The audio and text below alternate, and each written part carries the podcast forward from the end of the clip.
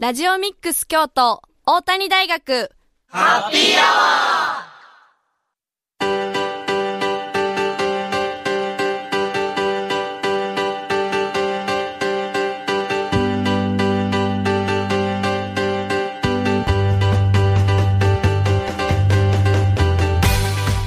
ーエ FM870 ラジオミックス京都。ここからは大谷大学ハッピーアワーのお時間ですこれから19時50分まで大谷大学でまちづくりを学ぶメンバーが大学周辺の楽しくて役に立つ様々な情報を皆様にご紹介いたします。またこの番組は再放送もお送りしております。木曜日の午後11時からと週末土曜日曜の午後10時から再放送しているのでそちらも合わせてお聞きください。皆さんこんばんは。本日のパーソナリティは大谷大学2回生の柏原大志と教員の赤澤清隆です。よろしくお願いします。はい、よろしくお願いします。はい、ということで、ついにこの日がやってきました。3回生のいないそうね。2回生だけの、はい、ということで、新体制でのはい、第1回目の放送ということで、はい、そうです。ついに、ちょっともう、心もとない、はい。オープニング始まってもうはい数秒ですけど、はいもう、もう心もとないですよ。あー今日なんかいろいろね、新しくなってて、はい、実は放送で使ってるね、あの、うん。ミキサーの機材も、そうですね。はい、今日からちょっとかっこいい新しいやつになっててっていうので、はい。なかなか初めて尽くしのそうなんですスタジオなんですけれども、はい。それでもまあ、うん、不安もありつつも、うんそれをね、ちゃんと出さないように、うん今後、こう、徐々にこう、進化していくわけですよ、僕たち。2回生。僕も含めたね、2回生のパーソナリティの、はい、も、ミキサーも、はい。いろいろ変わりましたけど、そうね。だから2月3月は、まあ2年生のメンバーで、はいこうね、あの、いろんなメンバー同士が、はい。組み合わせをいろいろそうですね。試しながらと言いますそう。今後、どういった体制になるのかは、まあ、わからないところですけれども、はい。まあ、それでも、うん。まあ、できるでしょう。だって、みんな仲いいですから。うん。ね。そしてまた4月になりましたら、はい。ね、新しい、皆さんは3年生になって、あ、で新しい2年生が入ってきてということで、そう。はい。先輩になるんですよ、はい先輩に。はい。いい響きです。そういう意味ではね、今、あの、プロ野球もキャンプやってますけれどおも、あの、公式戦が始まる前のね、はい。まさに今、我々もキャンプして、オープン戦して、ああ 公。式戦を迎えるまでの準備期間ということですので、うーん。まあまあ、その準備期間にね、見せますよ、実力を。あ任せられるんだなっていううん。実力をはい見せましょう、じゃあ。はい。ぜひぜひ期待しててください、今後もはい。じゃあ頑張っていきましょう。はい、頑張っていきましょう。番組では皆様からのメッセージもお待ちしています。メッセージは番組公式 X、旧 Twitter のアカウントまでダイレクトメッセージをお願いします。X のアカウントはアルファベットすべで小文字で、きたきたアンダーバー大谷です。また、Facebook ページもありますので、そちらもご覧ください。それでは一曲お送りします。グリーンで始まりの歌。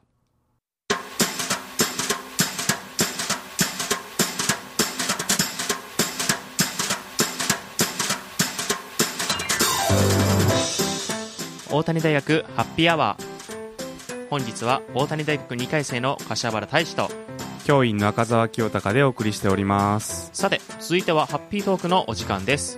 今回は今年の元日に発生した令和6年能登半島地震から1ヶ月ということで、石川県の七尾市にお住まいの八千博文さんに柏原と赤澤先生の2人でオンラインでインタビューをしてきたので、そちらの模様をお届けします。それではどうぞ。えっ、と、では今回は、えー石川県七尾市から、えー、八千博文さんに出演いただいてます。よろしくお願いしまお願いす。します。よろしくお願いします。えー、八千さんは、あの、公立明館大学だったんですけども、はいまあ、ほぼほぼ同級生、同世代ですね。はい。そうですね。うん。で、ちょうどあの僕の学生時代は、あの、1995年に、まあ、1月17日に阪神・淡路大震災があって、ん。で、まあ、大学の中で、まあ、どういうふうにね、あの、うんえー阪神・淡路地域の学生も多い中で支援していくかっていう活動が、まあ、大学の中でも起こって、はい僕は大学の生協というのを活動してて、うん。まあ、それで、なんかこう、どうするみたいな話し合いを大学の中で持つときに、まあ、初めて出会ったっていう感じですかね。うん。そうですね。う。うんん。だからそういう意味では、まあ、同じ大学なんだけど、はい。あの、学部が違うかったから出会わなかったんだけど、うん。そういう阪神・淡路大震災がきっかけで、あの、お付き合いが始まったっていうね、お付き合いで。はいはいはい。そうですよね。で、それから、まあ、あの、一緒に、まあ、あの、まあ、阪神・淡路大震災のね、いろんな支援活動を学内でどういうふうに進めていくかというところから始まり、はい。まあ、その後は、まあ、その流れで、あの、まあ、大学には行ってたけども、うん。大学以外のいろんな地域活動に参加して、で、あの、こういう地域活動とかね、NPO や NGO の界隈で、うん。まあ、卒業してからもお互い仕事するようになり、はい。で、あのーまあ、お付き合いがずっと続いてるって、そういう感じですよね。簡単に言うと。そうね。はい。うんでそれを一個一個言い出すと、あの、もう、2、3本番組できるぐらいになるから、あれなんだけれども。で、えっ、まあと、僕はうんうん。当時、あれだったんですよね。その、大学の中で、はい。学生のボランティアを募集して、うん被。災地に、まあ、コーディネートして、はい。派遣するみたいな、そういう、あの、センターの、僕が代表していて、はい。うん。まあ、だから、多分赤澤くんとね、その一緒にうん。被災地支援ね、大学として、学生としてどうするか、みたいなね、うん。ミーティングで出会ったんですよね。そうですね。うんうんその後は、あの、まあ、ね、あの、震災以外の時でも、はい。もう学生がボランティア行っていろいろ地域で活動するのは意味があるんじゃないかっていうことで、うん。僕はまあその後、あの、こういう今でいうところのね、学生のボランティア活動とかおをーどんどん推進していこうとか、はい。まあ、大学行ってる場合じゃないぞとかいろいろ言いながら やってたんだけれどもで、まあそういうのがまあ巡り巡って今大学の中で、まあ学生をね、こう地域に出ていくような活動をするっていうことにつながってるんですけども、うん。まあそういう一番最初のところの時間を一緒に学生時代過ごした、あの、仲間の一人が、えー、やちさんと、まあそういうことになりますね。はい。で、えっと、今は、あの、石川県の七尾市に、まあ、お住まいということなんですけれども、えー、この石川県の七尾市には、いつからす移り住んだんでしたっけ？えーっと、18年前かな。うん。18年前となるあ、と、違う違う。あ、でも2005年か。だから、今年でいくと19年前なの。ほーねうん。うん。あのーちょうど、あのーまあ、こちらの方の街づくりをね、やるうん。街づくり会社が、まあ、人材募集をしていて、はい。まあ、I ターンというような感じで、僕はもともと富山の出身だったんですけど、まあ、はい近いんですね、七尾って、うんうん。富山とね。で、まあ、なんとなく北陸で同じく、なんかこう、感覚も似てるところなので、うん。僕にとってはこう、ある種、もうすでに社会人になって仕事をしてたんですけど、一回それを辞めて、おうあのーまあ、故郷の近くに帰るみたいなね、はい、そんな感覚でいました。はい。うん。で、まあ、その七尾に行って、で、まあ、そこでね、地域の街づくり活動とかを、うん。まあ、いろいろこうしてきた中で、で、まあ、その間にもね、あの、今回、能登半島で地震が起きましたけれども、2007年にも一度、能登半島で地震が起こっているっていうほう。出来事がありましたね。うん。そうでしたね。うん。当時は、あの、もちろんその、被害のね、大きさは、もう少し局所的で、う。うんんうん。輪島がほとんどね、中心の、まあ、被害だったわけですけど、うんまあ、はいとはいえ、実は全然ね、報道もされなかったんですけど、やっうん。ぱり蔵が壊れたとか、家屋が倒壊したとか、うん。うあん。の、してましたし、うん。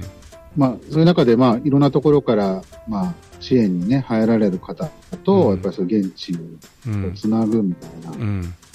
であとはやっぱり時期によっては、その、結構ね、あの、お酒を作ってる蔵がたくさん壊れてしまったっていうのもあって。能登、の地酒を飲んで応援しようとかね、ほその能登の物産を買って応援しようとか、う。うん。まあそういうのをこう、サイトをね、立ち上げて。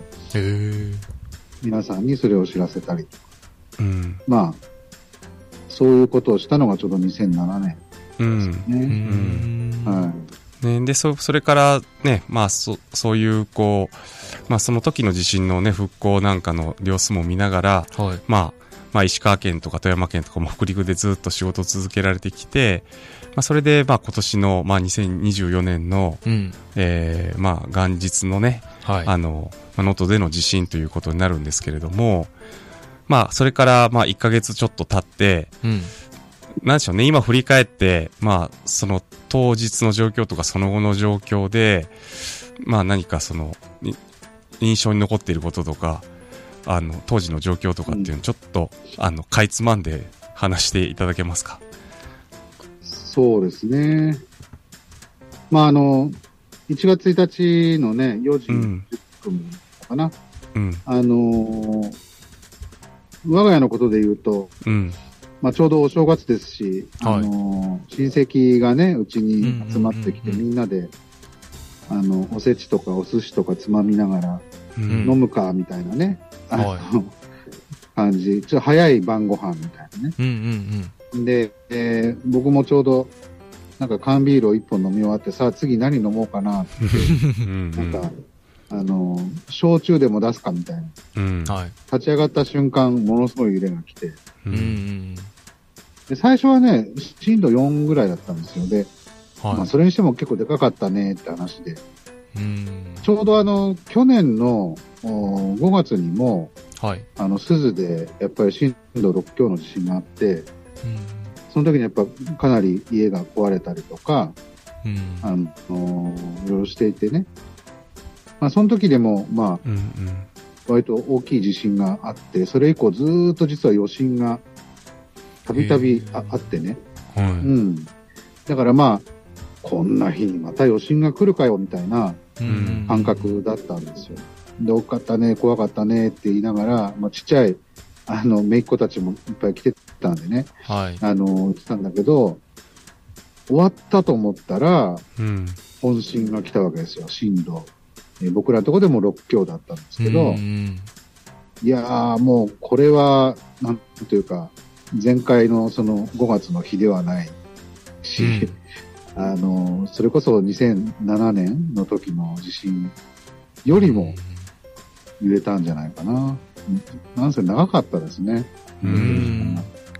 多分皆さんのところでもね、揺れを感じてたと思うんですけど。そうですね。だから僕は、あの、兵庫県の伊丹市の実家にいたんだけども、はいうんあ、地震だって起こってから、なんかしばらく揺れがずーっと続いてるっていう感じで、うん。まあなんか地震ってやっぱ激しく揺れるのも怖いんだけども、はい。なんかこれ、あれ終わらないぞっていうところの怖さがうんやっぱりあって、僕はなんかその地震の感覚は本当に阪神淡路大震災以来の。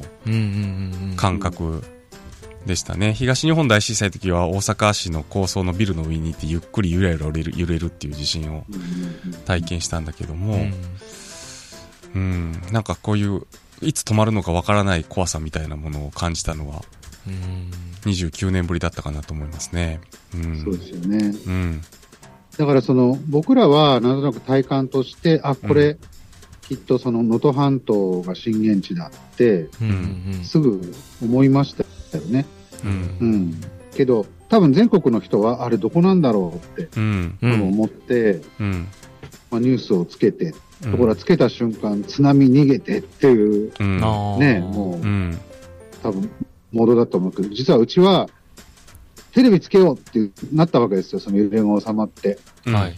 ところが、つかないんですよね。もう停電していて。うん。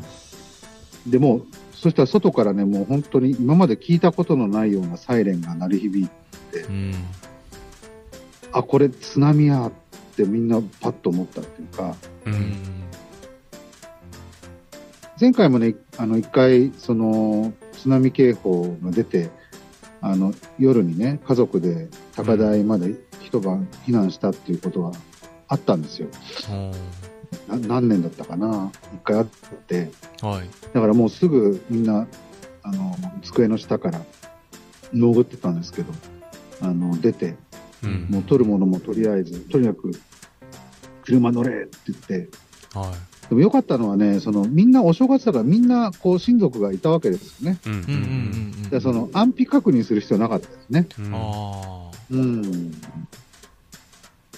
からそれはすごく安心感あったあ。けど、うん。まあなんせ余震がどんどんどんどん来て、うんうん高台にいてもあれだし、ううんん。あの、車で避難したからね、そのニュースは見れるわけよね。うん。ううんん。うん。で、どこどこで津波が到達しました。時々刻々。だけど、その、能登島っていうところに私住んでるんですけど、はい。まあ、海から本当に、なんだろう、車で1分みたいな、うあん。の沿岸部に住んでるので、いや、これ津波、ね、能登島もこれ来るねって話をしていて、まあ、正直、あの、自分の家もそんなに標高高いとこじゃないので、はい。あこれもう津波でなんか来てるかもねって思いながら一晩過ごした感じですね。うんで、次の日やっぱりもう明るくなってきて、まあ車中でね、みんなで子供たちはまあなんとか眠りましたけど、うん。もう僕ら、妻も僕も、ううんちの同居のうん。お父さんお母さんもね、みんな眠れずに一晩過ごして、もう僕もとにかく明るくなったらすぐ見に行こうと思って、うん。あの、下まで行ったら、まあ、津波はなかったんですけどね、うちは。はい。だけど、あの、うちのおじさんとか、もっと海に近いところに住んでるとこは、うん。多分あれ1.5メーターぐらいの津波だったなと。要は海面から1メーターこう港があってね、はい。防波堤とか。はい。はい。でそれを乗り越えて、あの、だいたい膝下ぐらいまで水ーが来てるみたいな。でうちから、だから200メーターぐらいとこまでうんそれが来てて、うんみんな床上浸水みたいな。おただ、勢いはね、そこまで、あの、うん僕らのところは内海で、あの、大変、冬でも波が静かなーとこなんです。ね。だから、あのー東日本で言えば、あの、松島みたいな感じ、ううんん。リアス式で、うんちょっとね、こう囲まれてるみたいな。うんわかんないですけど。まあ、だからね、そこまでこう、なぎ倒されるとかなかったんだけど。さすがにもう、あの、漁船とかがね、何隻ももう道路に打ち上げられていて、あうん、いやー、こんなのは初めて見たって感じですね。で、インタビュー前半でした。それではここで一曲です。藤井風で花。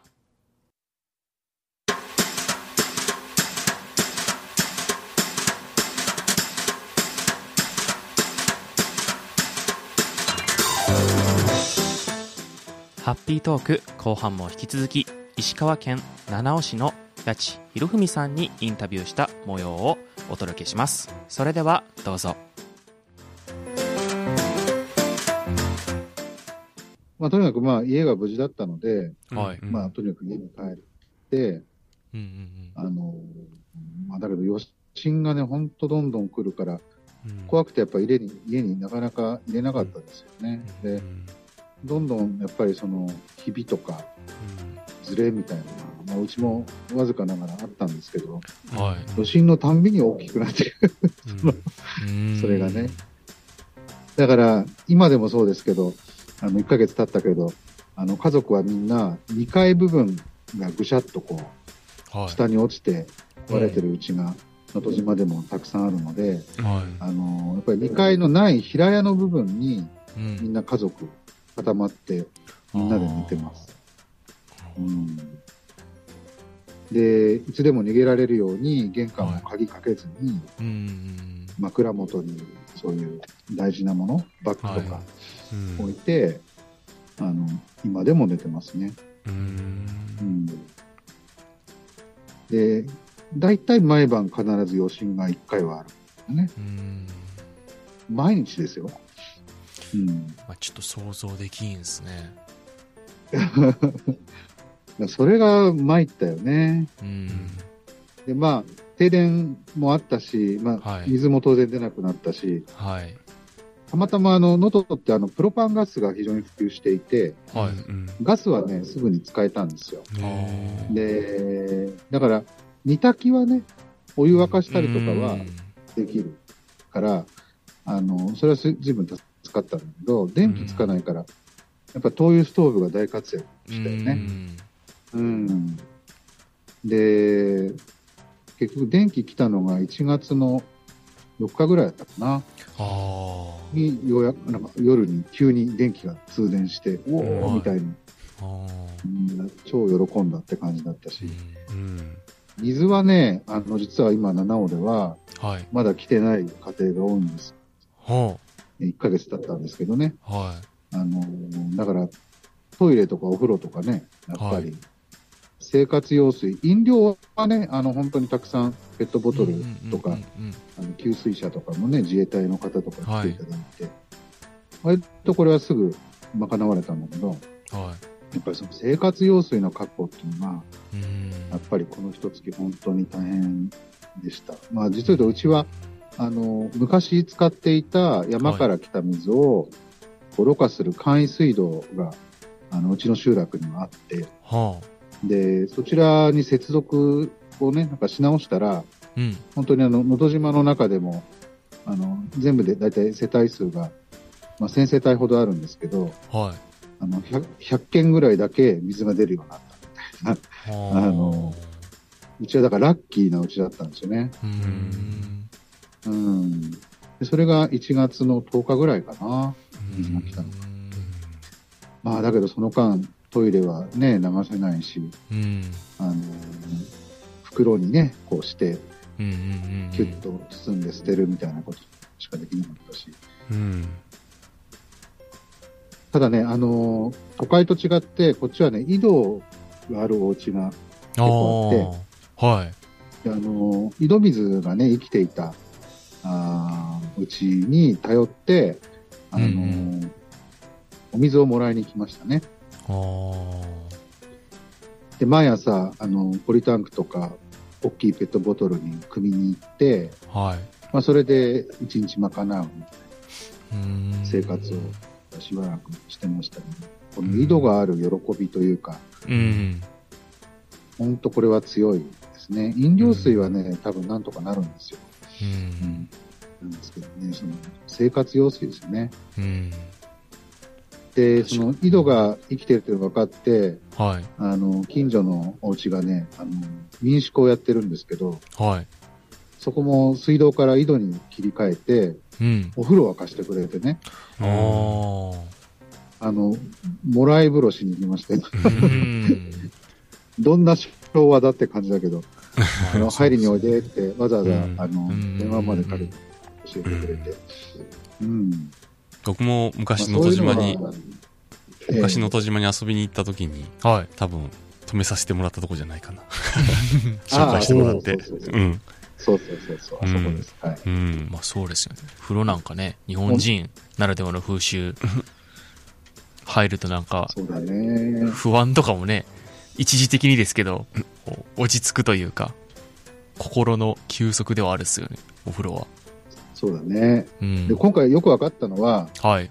あの、風呂入れない間、結構、こう、なんだろう、こう、ボディーウォッシュみたいな、はいはいはい。ペーパーみたいなのあるじゃないですか。ああ、はいはいあはあいうので、あの、風呂の代わりにしてたんですけど、い。はい。やっぱね、風呂ってね、汚れを取るだけじゃないんだよね。うーん。多分ね、その、体内の老廃物とかを、はちゃんとリンパを、い。循環させるというかんんうんん。あの、疲れの取れ方が全然違うんう。あうん。うん。リラックス効果っていうか、そーれもそうだし、んうん。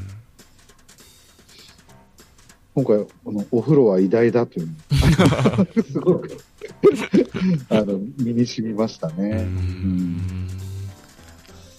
まあ、そうまあ、やってね、あの現、あ、はいはい。そうね、はいはい。うんあの、まあ、一月経って、はい。うんあ、の、そういうね、インフラもある程度うん普及してきて、うん。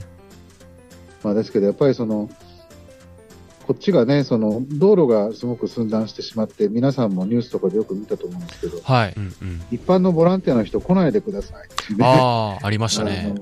うん、もう、プロに任せてくださいっていううね。ん。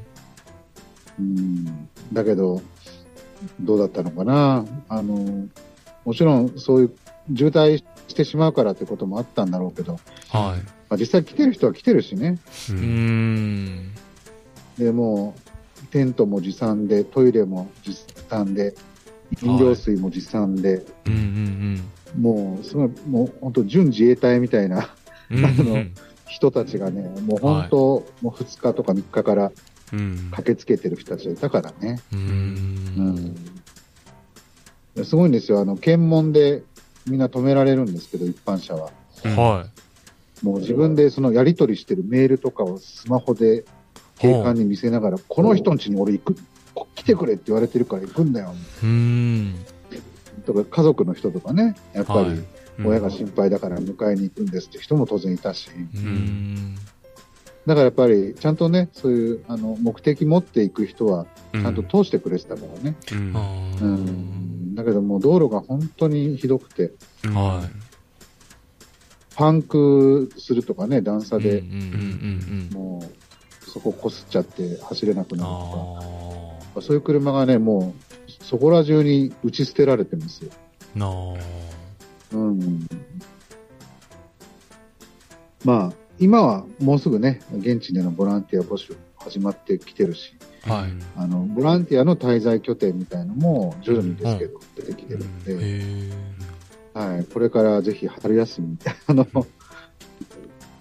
まあ、日帰りっていうのはちょっと無理だと思うけど、うんうん3日ね、あの、うんこっちで何かお手伝いして帰るっていうのは、うんもう、もうできるようになるんじゃないかうん。な。はい。そうですね。今はまあ大学生の世代だと、はい。ちょうどその東日本大震災があって、はい。えーまあ、その当時が、今二十歳ぐらいの子だったら何歳なんだろう ?8 歳。小学校3年生か4年生ぐらい。ああ、そんぐらいですかね。ね、だからその時にね、いろんなボランティアの人たちが行ってる様子とかっていうのはもちろん、あの、テレビとかでね、映ってたかもしれないけれども、うん。まあでもね、今の大学生からしてみると、本当にまだ小学生ぐらいの時の記憶なんですよね、きっとね。そうですね。うん。なんか薄くこう残ってるような、うん。身に覚えのあるようなみたいな記憶ですね。うん。うんそういう意味ではこうね、ボランティア活動っていうのも、何かやっぱり、もうこの間話してて、やっぱ行きたいとか応援したいっていうのはね、声は聞くんだけれども、ね、まだやっぱりなんかどうしていいのかなっていうのは個人レベルではあったりとか、まあ大学自体もね、うんあの大学の都合で言うと、まあちょうどまだ1月は授業があったりだとか、はい、そうです期ね。末試験があったり、まあうん今週はまだ入試があったり、はい。まあそんなような、ね、割割と大学にとっても、学生も身動き取りにくいよううな。時期で、まあ、ようやく、あのー春休みに入ったかなとはいいうところなんで、そうですねんまあ、組織的にっていうよりは、まだいかないけども、なんか動ける人から少しずつ動き出してるなっていうような実感はありますうね。うんん。そうですね。うん。まあ、あの、七尾もそうだし、僕が住んでる能登島も、はい。まあ、特にその水が出るようになった民宿さんとかから、はい。やっぱりその、現場で仮設住宅をね、建てますっていう作業員さんの宿泊所になったりとか、うんはい。あとあの、まあ、ボランティアの人もね、どうぞって言って、うんあの、止めてくれたりとか、やっぱり今始まってきてるので、はい。それから面白い、面白いって言ったら失礼なんだけど、その七尾よりももう少し、あの、なんていうのかな、こう、後ろうんの。方っていうか、うん。あの、白衣ってところがあったりとか。お隣富山県の氷見っていうところがあって、大体もう七尾から30分みたいなところなんですけど、車で。うん。はい。はい。はい。そういうところに行くと、もう水も全部出てるし、当。然、電気も来てるので、はいお店も全部やってるし、あの、銭湯とかもね、普通にやってるから、うんうんうん。あの、そういうところにね、今、そのボランティアの拠点をうん。はい。作る人たちとか出てきて、うん。でそこからこう、出撃するみたいな、その、毎朝うん。うん。ななんんかかそういう整備してくれそうです、な感じしますよね。そうですよね。うん。東日本大震災の時も、まあ、例えばそういうこう、ね、三陸沿岸だったら、はい。南三陸町の隣の登米とか、トメ。う。うんん。とか、その、岩手だったら、そういうこう陸前高田とかとかうん、で活動する人は遠野とか住田町とかね、うんそういうこう、ちょっとこう、沿岸っていうか震源地から離れたはい。ところで、まあ30分1時間ぐらいで、あの、うん現地まで行けるところに、まあそういうこうボランティアのベースみたいなものができて、うんうんで、県外からのボランティアの人たちが、こうね、しばらく滞在しながら活動するっていうようなね、そういう例が出てきましたけども、うん。うん。そういうところになる可能性がありますね。そうですね。うん今だから七尾はそういう意味では、ある種、前線基地みたいな様相を呈しているところもあって、あ。はい。いろんな団体さんが、まあうんそこに毎晩帰ってきながら奥に行くみたいな、うんうん。それの一番こうフロントラインみたいな。う。うんん。まあ、だけど、あの、本当にプロ級の人たちは、NPO とかのね、ボランティア団体の人たちは、はもう、すごくこう、継続して入ってるから、もう地元の人からも信頼されて、もうなんだったら避難所の一角に泊まりなよみたい。な感じになってる人たちもいるし、はやっぱりその、今、お風呂とかもね、まあ、断水中で、い。うん。まあ、七尾市民とか限定なんですけど、無料で入れるとかなってる銭銭湯とかがあるんですけど、やっぱりそこにじゃあボランティアの人たちが行って、入れるかっていうと、やっぱりそこは被災者優先みたいな考え方もあうって、ん。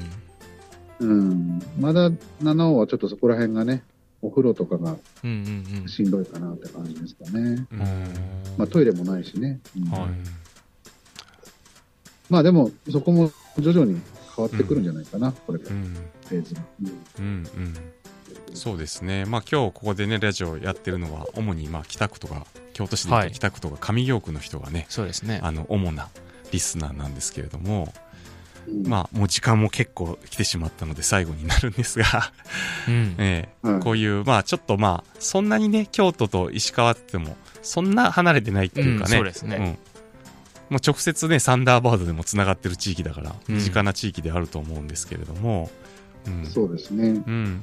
まあ、これからなんかどんな風にね、こう京都の人たちも関わっていけたらいいのかなっていうようなことを考えてると思いますし、また大学生もね、うん春休みになって、そうですね。これからなんか何かできたらいいかなっていうふうに思ってる人も多いと思うんで、えまあこれまでいろんなね、震災の現場で、あの、支援活動の立場が多かったと思うんですけれども、あの、応援してきた立場から、まあ最後にちょっと一言もらえたらなと思います。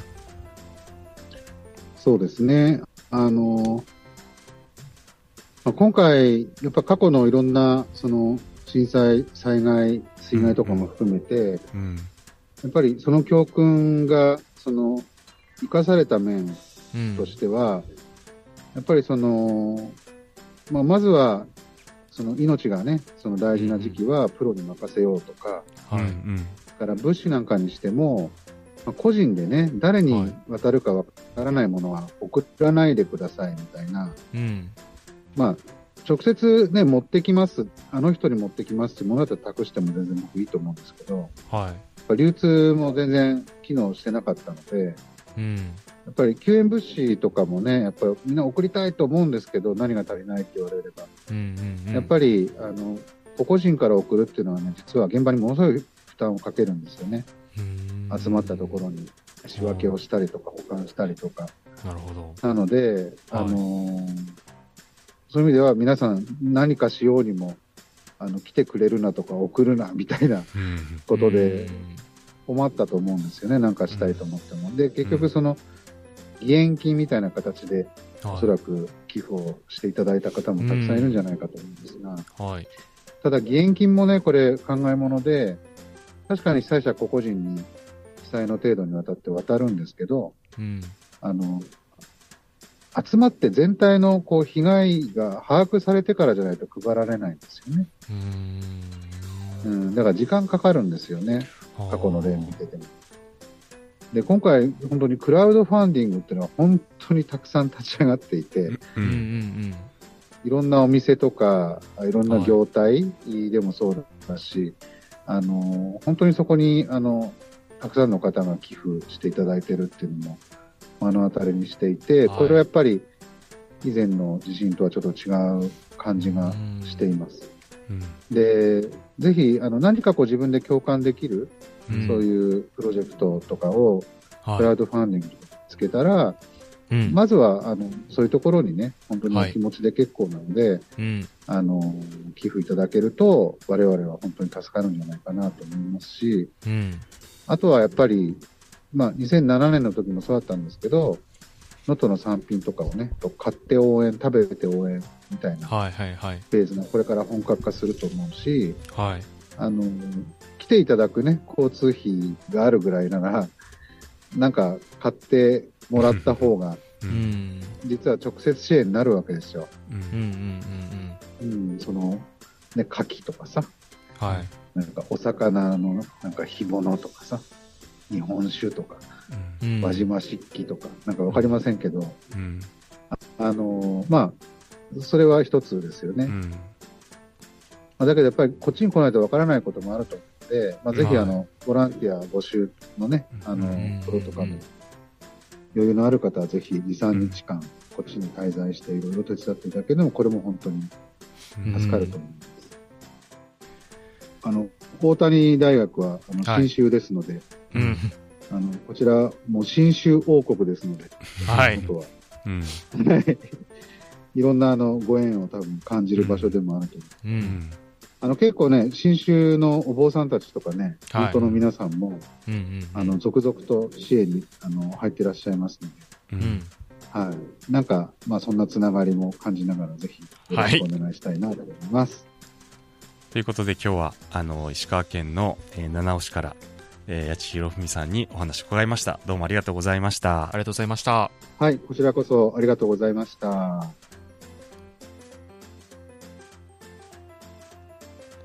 インタビューの模様を聞いていただきましたが、はい。ということで、まあ、1ヶ月ね、経っても、まあ、まだ水の出ない地域もあったり、うん。で、まあ、さらに、もう寝てる時ですら、もう余震うん。だったりもあって、こう、起きてる時ですらうん、こう、悲惨な状況で、もう疲れているのに、心身ともにね、疲れているのに、まあ、寝ていてもこう、疲れが落ちない。うん。まあ、そういう状況にこう自分がこう置かれるっていうのがまあそもそも思いつかないことであって、うん。まあ、そこでこう助けてあげたいなと思ってもこういけなかったりするお話もあって、まあまあ、こういった支援の形も、まあ、最後にあったお話にありましたけど、まあ、その生産こその被災地の生産品を食べたり、まあ、そういうことでこう貢献してべいろいろな角度で支援していくといううん。ものもあるので、まあ、ぜひぜひ皆さん行くっていう方法だけじゃなくていろんな角度からのこう支援もしてみてください。以上ハッピートークでした。ではここで1曲です。あいみょんで裸の心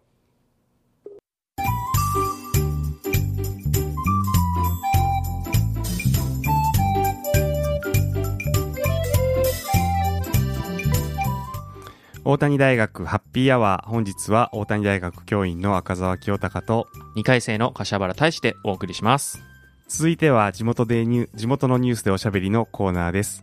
この1週間新聞やネットで見つけた北区上京区に関連するニュース、そして地域の皆さんからいただいた情報から話題をピックアップし、学生パーソナリティと、えー私、赤澤とでおしゃべりするというコーナーなんですけども、はいえー今日はですね、はいあの、先日行われた、えー節分のね、催しに、はい柏原くんが行ってきたということで。行ってきましたはい、ちょっとその模様をね、あの、紹介してもらいましょはいえっとですね2月3日にですね北の天満宮の方で節分祭追な式っていうのも開催されて、う。うん、うん。まあ、僕自身がそれにこう行ったんですけども、うんうん。まあ、節分祭の方はですね、うんまあ、例年通り、まあ、特殊神仙って言って、まあ、そもそも神仙っていうのはこう鏡身近で言ったら鏡餅うん。みたいなうん。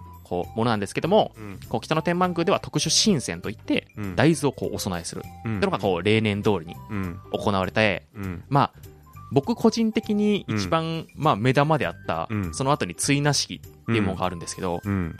でまあもともとその追なっていうのはもうそもそも何なのかと。いうとこう豆まきとかでこう、うん鬼を払う行事うん。とかをこう追なって言ってうん。まあ、いろいろあ、まあ、諸説あって、まあ、後からついたんじゃないか、ついなが、みたいなのも、まあ、いろいろあるんですよ。うん。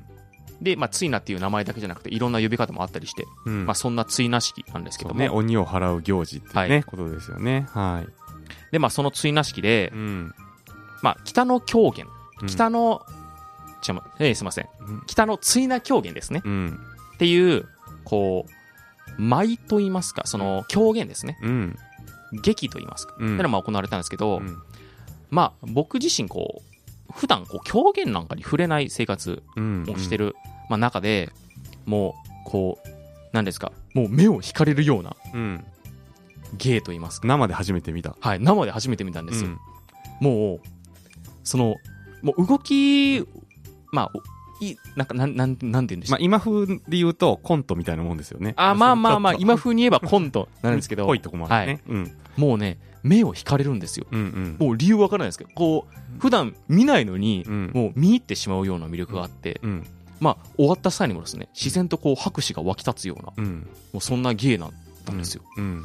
でまあその次にですね、うん。そのえーっとですねえー、何でしたっけえ芸舞妓さんがうん。行う、うん。その二トン日本舞踏うん。があったんですけど、うん。これは逆に北の追な狂言とはこう打って変わって、こう派手な動きうん。とかはなくてこう、まあ、ゆっくりとしたうん。動きなんですけども、うん。まあ、それも北の狂言と一緒でうん。見入ってしまうような魅力がああって、うんまあこう見た後に思えば、うんこう一つ一つの所作がうん。こう丁寧で、うん。まあ、芸舞妓さんも美しいことながらうん。もう所作自体も美しい、うん。舞全体を見て、うんもう華やかであ綺麗だなって思えるうん。ような気持ちになりまして、うん実際横で見てる子供なんかも、うん。うん。もう静かにこう舞を見てうん。もうみ子供じもうもう見入ってしまうようなうん。ものがあって、うん。終わった際にももう終わりなの？なんて子供の声もこううん。周りから聞こえてきてそれぐらいこう魅力的うん。なものとなってました、うん。まあ、伝統芸能もね、はい。あのー、なかなか見る機会もないですし、はい。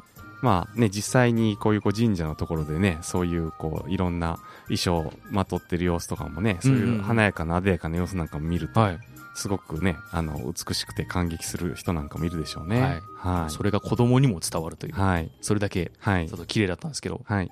まあ、最後にですね、うん。まあ、豆まきがあって、うんまあ、盛大に豆まかれるんですけど、うん僕はまあ残念ながら取れなかったんで、うんまあ、3箇所でうん100円で豆売ってたんで、うん豆買って、うんまあ、パクパク食べて気づいたらなくなってたうん。そんな北の天満宮の節分祭追なしきの 僕のレポートでしたはい。以上、地元のニュースでおしゃべりでした。では、このままエンディングのお時間です。はい。今日は、まあ、2年生になってね、はい初めての、2年生じゃないや、2年生だけと運営になって初めてからでしたけれども、はいはい。どうでしたか？えー、率直な感想ですか、うんうん。えーっとですね、ううんーん、僕はまだまだやれることがあるんじゃないかっていうのを気づかされた回回でしたね。僕はまだまだ成長途中なんだなっていうのを再確認させれるようなうん。ものでしたよ。うん。正直。うん。ね、生放送でいろいろね、あって、はいうん。まあなんかその、生放送の良さみたいな、その時その時のね、はいな話題をお届けしたりですとか。そうです。ね。うん。ゲストさんとのうん。その直接のうん。会話であったり、うん。うん。まあ、そういうのもあります。うん。なんで、うんまあ、今後はね、もっと、まあ、僕一人で回す機会がもしかしたらうん今後もっとある可能性があるんで、うん。まあ、その濃密な時間を使ってうん自分も急成長したいななんてうん。思います。ね。あとはまあ、京都来てからね、もう何年経ったんだろう。2年ぐらい経ったんですかね。そうですね。ね、経ったし。まあでもまだまだ今回の、あの、節分のね、はい行事みたいに、まだまだ行ってない場所とか、はい。行ってないイベントとかたくさんあるかなって思うんで、ぜひラジオを通じてね、はい。そういう、えー地域に出かける時間も増やしてもらいたいなと思います。はいはい。大谷大学ハッピーアワーいかがでしたか？今夜のお相手は大谷大学2回生の柏原大志と、教員の赤澤清隆でした。それでは皆さん、ささようなら。